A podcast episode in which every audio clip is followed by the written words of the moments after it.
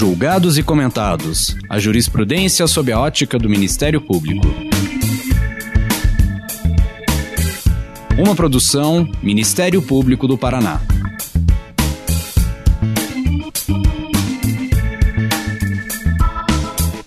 Olá, estamos começando mais um episódio do Julgados e Comentados. Eu sou Eduardo Cambi e hoje abordaremos a decisão que determinou a imprescritibilidade da injúria racial. Para tanto, contamos com a participação de Samuel Vida, professor de Direito da Universidade Federal da Bahia.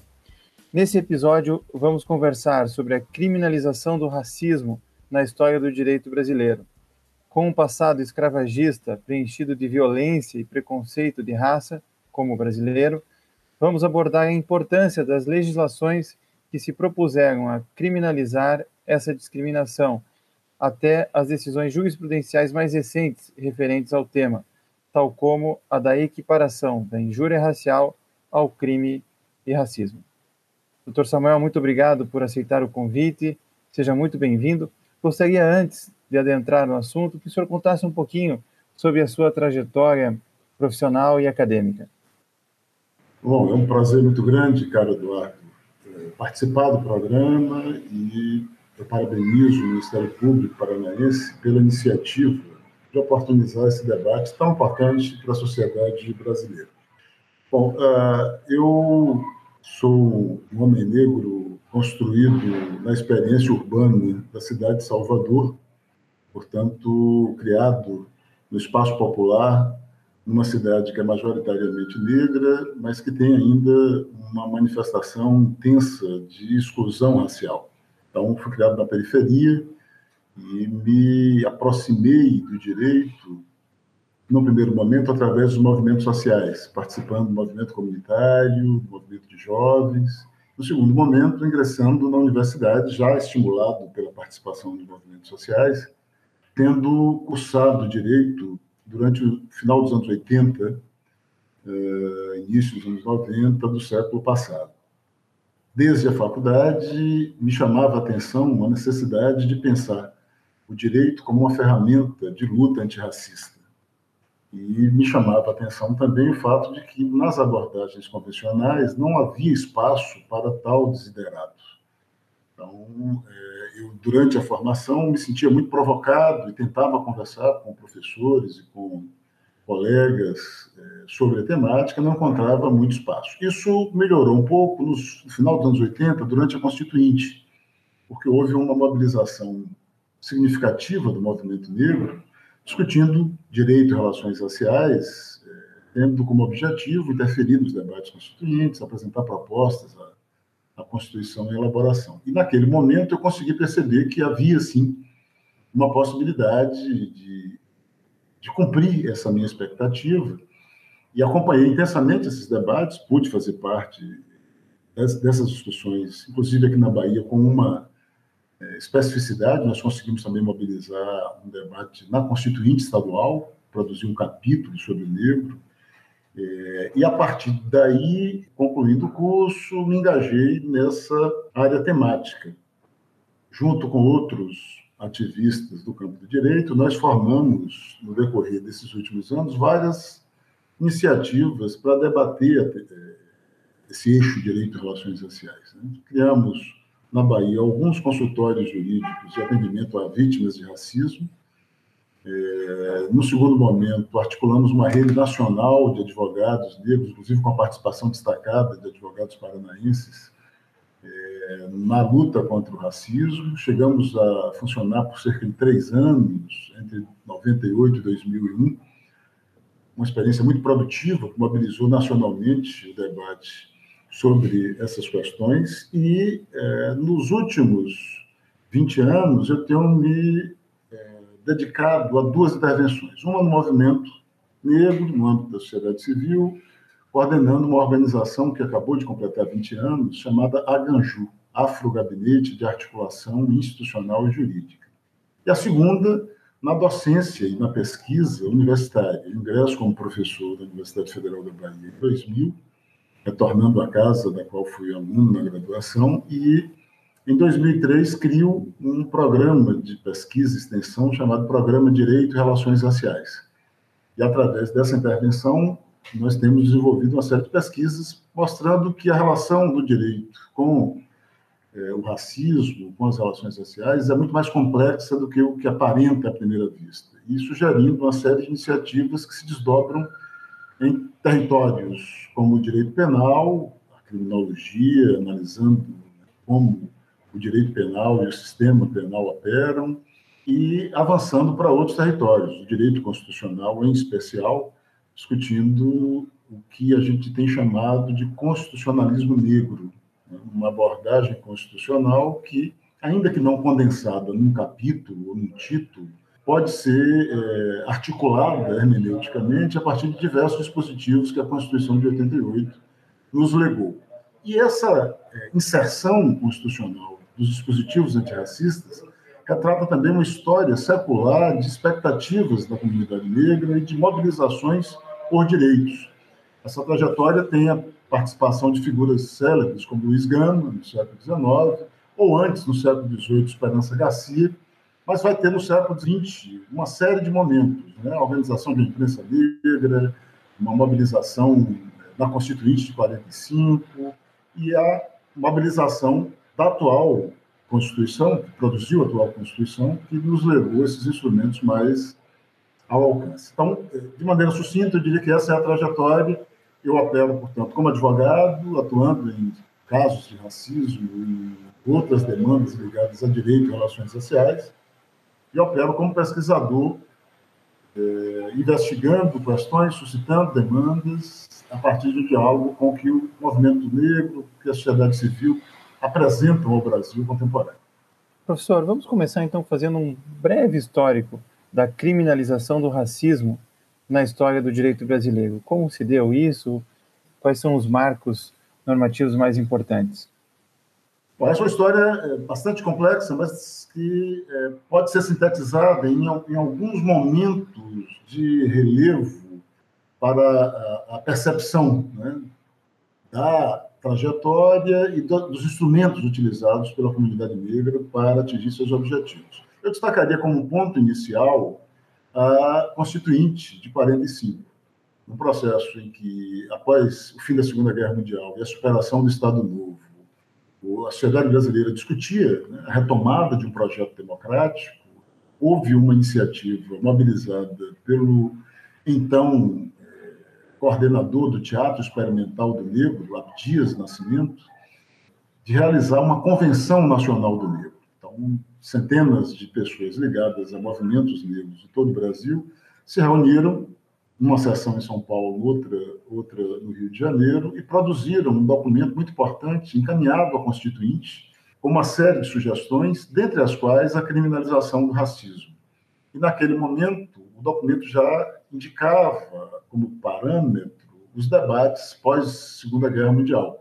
É, e, sugeria que o racismo fosse considerado um crime de lesa humanidade.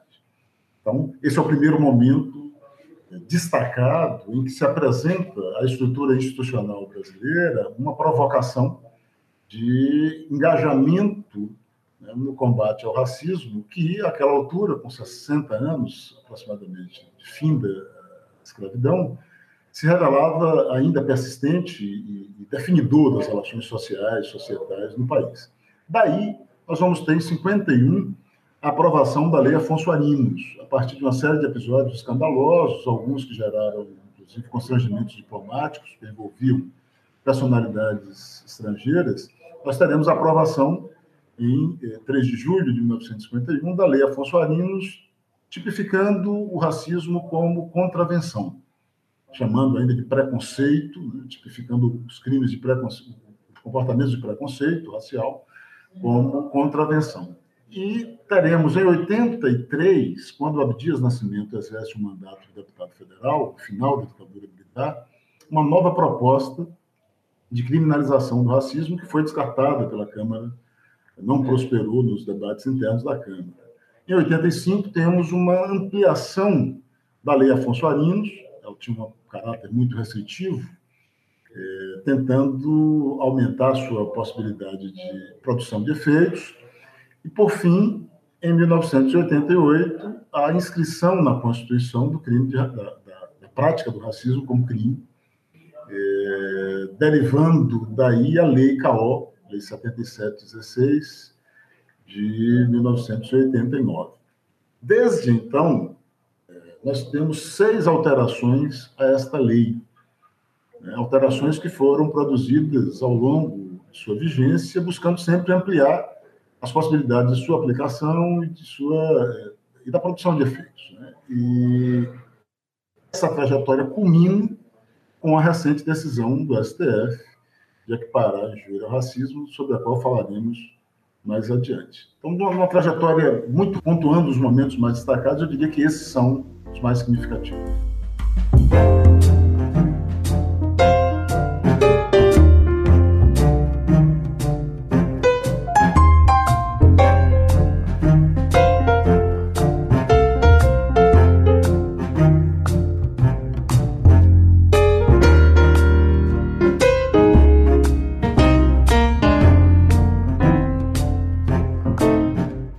Obrigado por fazer essa panorâmica, mas vamos agora tentar focar em cada um desses momentos. Né? Vamos parar ali na Lei Afonso Arenos, né, a Lei 1390, de 3 de julho de 1951.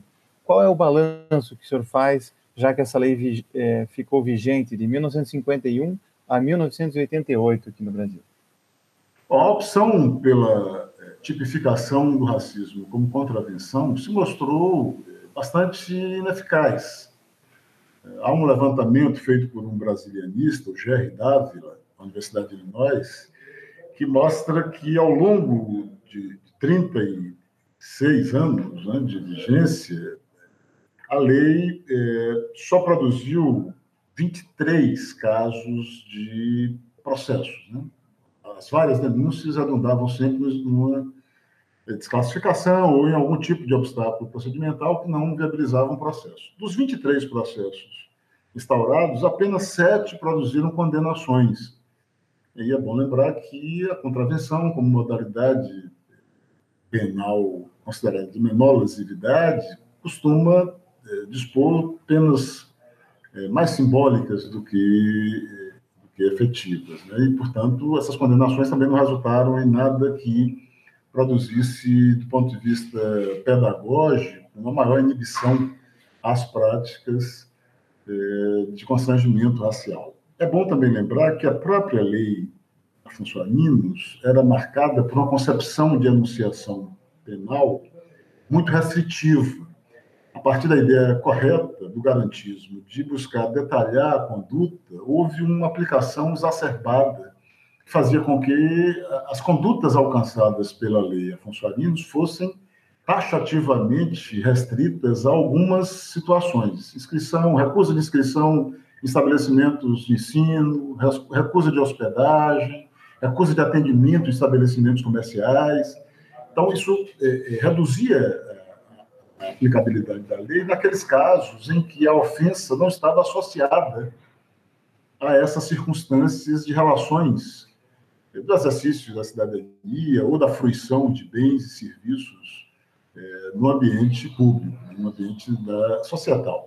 As ofensas interindividuais, as agressões praticadas fora daquele contexto descrito na enunciação legal acabavam não sendo reputadas como ensejadoras da aplicação da lei. Então, o balanço é negativo. A lei Afonso Arinos é, significou uma vitória, do ponto de vista simbólico, porque marca o momento em que o Estado, pela primeira vez, admite né, a natureza indesejável do racismo, se dispõe a enfrentá-lo, mas por, pela adoção por um mecanismo inadequado. Portanto, é, todo o esforço do debate constituinte de 87, 88 foi, inclusive, no sentido de aperfeiçoar essa experiência para dotá-la de melhor atendimento às expectativas da sociedade brasileira, particularmente da comunidade negra. Professor, vamos falar então da nossa Constituinte, da Constituição que dela resultou. Qual foi o significado e o alcance da criminalização do racismo na Constituição Federal de 1988? A participação negra na Constituinte foi marcada por uma experiência muito positiva. Essa experiência, inclusive, está bem retratada numa pesquisa conduzida pela pesquisadora Natália Neres e já disponibilizada como livro. Né? Ela analisa como o movimento negro interveio na Constituinte e como eh, essa intervenção acabou afetando, se refletindo em normas antirracistas que o texto constitucional acolheu. Então, esse é o primeiro aspecto. Né? Houve uma modernização significativa, coincidiu o último ano da Constituinte é, com os 100 anos da abolição, então isso também possibilitou um debate intenso. O slogan desse debate era 100 anos sem abolição, fazendo um trocadilho para denunciar uh, a ineficácia né, da, da, da abolição enquanto caminho para garantir a igualdade plena e a cidadania efetiva para os negros e negras desse país. Então, é, primeiro aspecto é esse. É, a intervenção gerou uma é, abordagem mais ampla do que a criminalização. Então, nós temos normas distribuídas pela topografia constitucional em vários capítulos, em vários títulos, com grandes possibilidades de comprometer o Estado, de ensejar intervenções reversivas às práticas de exclusão e de discriminação. Por exemplo, né, já na Constituição, se escreveu uma norma estabelecendo a obrigatoriedade da consideração dos diversos grupos de formação nacional no ensino da história. Algo muito importante, porque uma das fontes da discriminação racial é exatamente o apagamento, o silenciamento sobre a história, o protagonismo, a participação, as contribuições é, do, do povo negro na formação social do Brasil. Patrimônio nacional, né, todo o legado afro considerado como patrimônio nacional, o que implica no reconhecimento da sociedade brasileira como pluricultural, a titulação de quilombos, é, o princípio da não discriminação no mercado de trabalho, uma série de dispositivos relevantes. A criminalização ganhou um destaque maior pelo apelo que é, possibilitava no debate público. Nós sabemos que nos marcos da sociedade punitivista, é, a caracterização de uma conduta como crime chama a atenção e é, mobiliza uma percepção, eu diria que mais amplificada, da reprovação moral àquela conduta. Então, a qualificação do racismo como crime sempre esteve para o movimento negro como uma medida política de valor simbólico, que é exatamente o de transformar algo banalizado e tratado como de pouca relevância em algo significativo. Então, o grande mérito da criminalização foi exatamente isso: trazer para a cena pública um comportamento que outrora era banalizado como é, tolerado para um comportamento de alta reprovação social, de vista moral e de, e de risco, né? e de exposição do, do, do praticante aos rigores do direito penal. Daí a relevância de ter sido considerado não apenas crime, mas um crime inafiançável, imprescritível, sujeito à pena de reclusão. Ou seja, toda lógica de maximização punitivista, né, punitiva, é, orientado exatamente pela noção de que se tratava de um delito de alta lesividade social, de alta reprovação moral, portanto, a ser punido com maior rigor. Este é, aspecto merece, por si, a consideração eh, como um aspecto vitorioso. Você tira algo que era tratado como de menor importância e banal e coloca no centro de gravidade da estrutura punitiva do Estado. E, nesse sentido, foi uma grande vitória. Daí, a, eh, a, a avaliação dos desdobramentos na aplicação são outras, digamos, considerações que nós é, temos reservas quanto ao grau de implementação, grau de comprometimento do aparato institucional com a efetivação da lei, mas nem por isso é, deixa de ter sido significativo e relevante esta virada, né? e aí, mais do que o que fizera o Estado com a lei Afonso Arinos, nós temos agora uma espécie de declaração profunda de rejeição ao racismo. Eu diria que a única norma equiparável à da criminalização em termos de rejeição ao racismo é aquela do artigo 4 os princípios que regem a política internacional, quando a Constituição Federal equipara racismo a terrorismo. Então, esses dois momentos transformam, do ponto de vista jurídico, o racismo numa prática abominável, uma prática que não poderia ser tolerada e que mereceria todo engajamento do aparato estatal para fazer com que cesse, que deixe de existir o cotidiano da sociedade brasileira.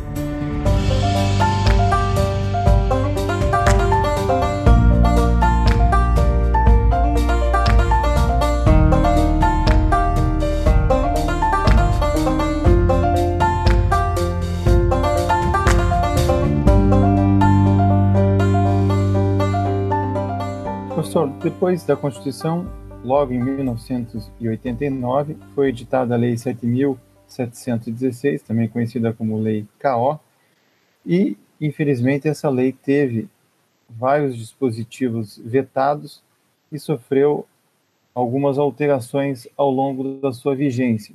Eu pergunto, o que isso significou para a experiência da criminalização do racismo no Brasil? Bom, a Lei KO por um lado, é, respondeu à demanda criada pela Constituição ao criminalizar a prática do racismo, mas o fez dentro do padrão da dogmática jurídica e da política legislativa na esfera penal, que foi o de enunciar circunstâncias restritivas para a aplicação da lei. Né? Ou seja, a tipificação previa condutas quase sempre descritas de uma forma taxativa, como recusar é, hospedagem a pessoa negra ou por motivação racial, recusar atendimento em salões, etc. Comportamentos que apenas cobrem parcialmente as manifestações do racismo. O dispositivo que buscava ampliar essa percepção foi vetado pelo então presidente Sarney e mantido pelo Congresso. É, da mesma forma, em consonância com a expectativa de reprovação das práticas racistas eh, enunciada pela Constituição, a lei aprovada previa a não aplicação do SUSI para os casos de racismo, ou seja, a suspensão condicional do processo estaria afastada para os casos de racismo. Isso também foi vetado e não prosperou eh, a partir do veto presidencial. Os vetos reduziram mais ainda o alcance da legislação. E a partir daí, nós assistimos a um processo de esvaziamento intenso da aplicação da lei, que se iniciava sempre na estrutura policial. A polícia brasileira, e essa era uma característica de norte a sul, é, diante da denúncia de um cidadão, de uma cidadã que sofreram agressão racial, costumava recusar-se a aplicar a lei, é, interpretando que não houve crime. Em alguns casos, aqui na Bahia nós acompanhamos diversos casos, havia até mesmo a ignorância da lei. Muitas vezes, ainda nos anos 90, final dos anos 90, nos deparávamos com delegados que ainda invocavam a lei Afonso Arinos, como se é, ainda vigente. Então, havia uma dificuldade que já iniciava no aparato policial. Se estendia para o Ministério Público, muitas vezes os poucos casos apurados esbarravam no entendimento do Ministério Público de que não houvera o crime, é, e quase sempre uma desclassificação para injúria, o crime de injúria. O crime de injúria a injúria simples, regida é, é, como ação penal privada, sujeita ao prazo decadencial de seis meses, acabava quase sempre produzindo a impunidade, porque, considerando a lentidão, a morosidade do aparato policial para apurar, a própria morosidade do aparato de justiça, quando havia desclassificação, quase sempre já havia decorrido o prazo decadencial. Então, a gente ficava numa situação em que os poucos casos que a gente conseguia levar até a, a instituição ou a institucionalidade, quase sempre eram é, desclassificados para injúria e inviabilizados. Né? Isso levou a que é, se iniciasse um, um, um movimento duplo, pela ampliação da descrição tipificadora do racismo, que acabou sendo consagrado pela alteração do artigo 20, né, passando a constar uma norma penal em branco, né, praticar, induzir, incitar o racismo, ou seja, uma, uma válvula de escape para aquelas tipificações detalhistas é, às quais eu me referi há pouco. Então, criou-se um tipo aberto que possibilitava uma maior é, abrangência para o enquadramento das práticas discriminatórias e a criação da injúria qualificada, a injúria por motivação racial ou a injúria racial, para, digamos assim, aproveitar aqueles outros casos que eram desclassificados para o crime de injúria. Então, essas foram as duas alterações mais significativas produzidas no decorrer da vigência da Lei CAO. Elas, é, evidentemente, que não esgotaram uma problemática, porque a injúria qualificada, no primeiro momento, era também regida como é, crime de ação penal privada, com todas as implicações daí decorrentes, contratar advogado, prazo decadencial, etc. No segundo momento, nós conseguimos converter para crime de ação penal pública condicionada à representação, que também melhorou um pouco, diminuiu um pouco essa, esses riscos que acabavam incidindo pela lógica morosa de apuração do sistema de justiça no país. Então, essas foram as duas principais alterações, e várias outras que foram produzidas no âmbito legal para ampliar as possibilidades de implementação da lei, assim como outras produzidas no plano jurisprudencial. Tivemos um momento importante é, no, no, final ainda do século passado, no julgamento do caso Alvanger, um famoso caso de um negacionista é, Rio Grande é, gaúcho, né, do Rio Grande do Sul, que publicava livros que assumiam a postura de negação do Holocausto, de é, proposta de revisão histórica, negando é, o ocorrido durante o período de vigência do nazismo. E esse caso suscitou um debate importante na Suprema, é, no Supremo, que foi é, o, o, o, alcance do racismo. Né? E o Supremo fixou o entendimento de que as ofensas a judeus também implicavam em prática racista, condenou Elvanger por crime de racismo, etc. A partir daí, nós tivemos vários outros momentos provocados, especialmente pelo debate sobre é, as ações afirmativas, que acabavam, de alguma forma, trazendo para a esfera jurisprudencial um alargamento do entendimento sobre o que é racismo. O grande pano de fundo, Eduardo, é exatamente a indefinição, a indeterminação do que é racismo. Do ponto de vista sociológico, há um, entendimento razoavelmente pacificado que o racismo implica práticas as mais variadas, inclusive práticas que não nomeiam-se racialmente, práticas que podem prescindir da raça para produzir efeitos racistas. No plano do direito, esse debate ainda é muito novo, né? e não, não foi suficientemente incorporado em termos normativos. Então, esse debate jurisprudencial no Supremo ajuda porque vai dar mais contorno ao entendimento sobre o que é o racismo, suas múltiplas formas, os efeitos perversos né, na, na, no interior da sociedade, na produção de desigualdades raciais, o que vai permitir que, nesse último caso, quando instado a se pronunciar sobre a equiparação do crime de injúria racial ao crime de racismo, o Supremo fixa a equiparação, valendo-se, inclusive, eh, argumentativamente, de parte desse construto jurisprudencial produzido ao longo dos últimos 20 anos.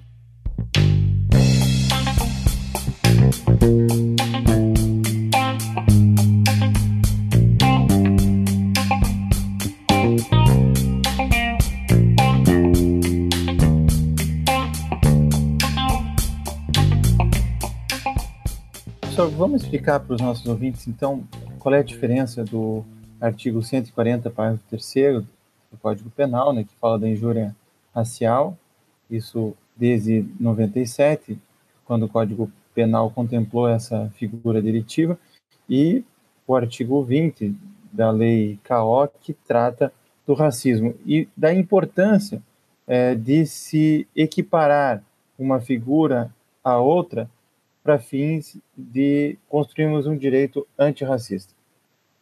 A distinção, como eu disse, começa a se dar por uma prática de esvaziamento da lei, né? ou seja, a reclassificação da denúncia apresentada ou é, do inquérito apresentado na apuração do racismo para o crime de injúria. Né? Então, é, no primeiro momento, essa distinção surge aí. Nunca houve, do ponto de vista sociológico, qualquer argumento consistente que permita distinguir uma ofensa individual desferida contra uma pessoa negra por motivação racial da prática do racismo. O racismo comporta uma infinidade de práticas. Uma das características apontadas por todos os estudos sociológicos eh, sobre o racismo é a sua plasticidade. O racismo é uma metamorfose ambulante, ele se reinventa, ele se relabora permanentemente para cumprir o seu objetivo, que é produzir desigualdade, produzir privilégios para alguns, produzir prejuízos para outros. Então, vou dar um exemplo. No mercado de trabalho, nós tínhamos até os anos 80, anúncios que expressamente indicavam o critério racial como condição para o recrutamento. Então, anuncia-se uma vaga, dizendo vaga destinada a uma pessoa branca, assim, assado. Nós conseguimos é, rejeitar isso como uma prática intolerável. Mas aí, o que é que fez o, o, o sistema de recrutamento? Passou a exigir boa aparência. Em torno desse conceito absolutamente difuso, indeterminado, de boa aparência, operava-se a discriminação racial. As pessoas negras, sobretudo aquelas com os traços negroides mais salientes, lábios grossos, nariz né, largo, cabelos crespos, eram considerados como não tendo boa aparência, portanto, eram barradas no processo de recrutamento. Por fim, nós conseguimos banir essa exigência legalmente e os RHs passaram a exigir foto. Então, veja, ao, ao fim e ao cabo, ainda hoje, quando no anúncio de vaga se exige uma foto, e não se trata de um, de um emprego em, no qual a beleza ou algum atributo físico seja fundamental, nós estamos diante de um mecanismo que não nomeia raça expressamente, mas que provavelmente, todas as pesquisas mostram isso, produz um efeito de discriminação racial. Qual a relevância de exigir uma foto no emprego em que, em que o atributo físico não é o essencial? Né? Então, é, é, o racismo opera assim, ele sempre se reinventa. Então, nenhuma normativa que tente listar taxativamente os episódios de racismo vai dar conta. Sempre haverá novas formas, sempre existirá a possibilidade de novos né, é, modos de implementar a discriminação.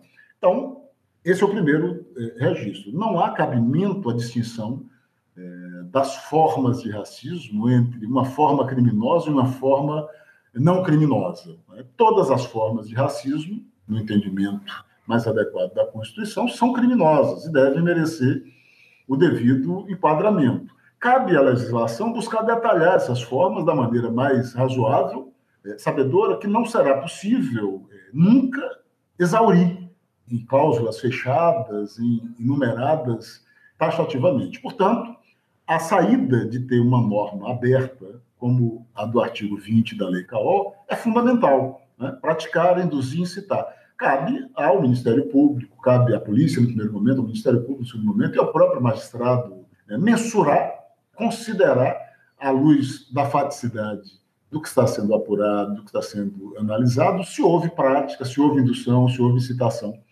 é, ao racismo. E enquadrar esses casos que fogem à previsibilidade.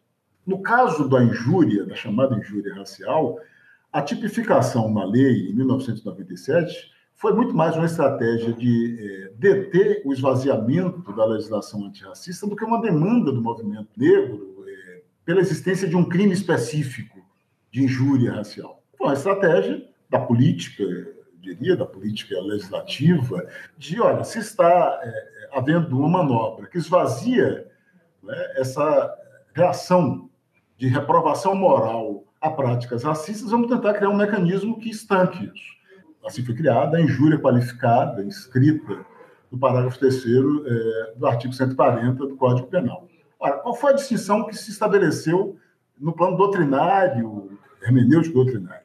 A de que haveria injúria racial toda vez que a ofensa fosse dirigida a um indivíduo e produzisse uma lesão subjetiva a este indivíduo. Então, chamar uma pessoa de macaco seria uma ofensa à honra subjetiva desse indivíduo e, portanto, crime de injúria racial, não crime de racismo. É, toda vez que a, a, a, ofensa fosse dirigida genericamente à comunidade ou a um grupo indeterminado, os negros são macacos, por exemplo, nós estaremos diante do crime de racismo. Essa é uma filigrana interpretativa que é, evidencia muito mais a resistência do nosso aparato, do sistema de justiça, em lidar com a delituosidade singular do crime de racismo do que outra coisa. Quando eu chamo de delituosidade singular, estou chamando atenção para o fato de que o crime de racismo é praticado pelas pessoas que não são as destinatárias habituais do sistema penal. Né? Se o sistema penal é seletivo e opera escolhendo sua clientela, diante do crime de racismo, quase sempre nós temos um cliente que não é aquele esperado. São pessoas ditas de bem, são muitas vezes pessoas que não têm qualquer incidente anterior alcançado pelo sistema de justiça. Então, há uma resistência do sistema penal em admitir que esse sujeito deva ser punido. Por isso, as manobras esvaziadoras. A criação do tipo da injúria é, racial, portanto, prestou-se a essa finalidade. É, cumpriu bem esse papel? Eu diria que sim não. Sim, no sentido de que é, diminuiu o, o, esvaziamento, porque, ainda que não, não qualificasse como crime de racismo, admitia-se que havia um delito motivado racialmente. Mesmo desclassificando para injúria racial, admitia-se que o fundo, o fundo, a motivação era um tratamento desigualitário, né, um preconceito, né, um ódio, uma prática aversiva contra determinados cidadãos e cidadãs desse país. Então, esse lado, foi, aspecto, foi positivo. Quanto à, à possibilidade de plena eh, implementação da lei, nós esbarrávamos nas dificuldades habituais do nosso sistema penal, morosidade, e outras possibilidades de, de, de, de evasão. Eu diria que a punibilidade por crime de injúria racial era baixíssima, inferior, inclusive, à punibilidade por crime de racismo, em termos estatísticos. Então, é, nesse sentido, não, não, não foi uma solução é, plena, manteve margem para manobras é, evasivas. Ah, agora, essa decisão última do Supremo me parece que restabelece o sentido original da norma constitucional de considerar qualquer prática de racismo como crime e de buscar enquadrá-la com os rigores que a Constituição indica. Portanto, a imprescritibilidade, a inafiançabilidade né, e a pena de reclusão. Portanto, me parece que aí nós temos um momento de inflexão que já tem provocado no Legislativo a tentativa de ajustar a legislação. O Legislativo está discutindo é, expressamente a consideração da injúria como espécie de racismo, já foi aprovado projeto de lei nesse sentido na, no Senado e encaminhado para a Câmara. Então, eu diria que nós estamos no momento de, via jurisprudência e via aperfeiçoamento legislativo, de retomada, de reencontro com a pretensão constituinte de é, transformar o racismo numa prática condenável de fato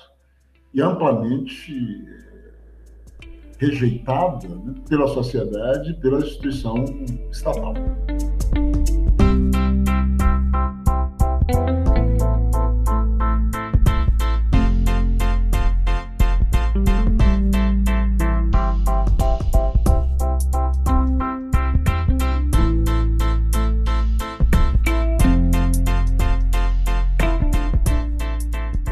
Professor, muito obrigado por ter compartilhado os seus conhecimentos conosco. Seja sempre muito bem-vindo aqui ao Julgados e Comentados. É um prazer grande, Eduardo. Eu espero que o programa tenha êxito permanente e continue sendo essa janela de diálogo com a sociedade, de possibilidade de socialização do conhecimento jurídico, inclusive de forma acessível e numa linguagem inteligível para os não iniciados. Parabéns, vida longa ao programa. Não se esqueça de curtir ou se inscrever em nossas redes sociais e assinar nosso podcast no aplicativo de sua preferência. Você também pode participar da elaboração dos julgados e comentados. Para sugerir um tema, encaminhar dúvidas ou comentários, envie para a gente no e-mail julgados e comentados mppr.mp.br ou pelas nossas redes sociais. Muito obrigado e até a próxima.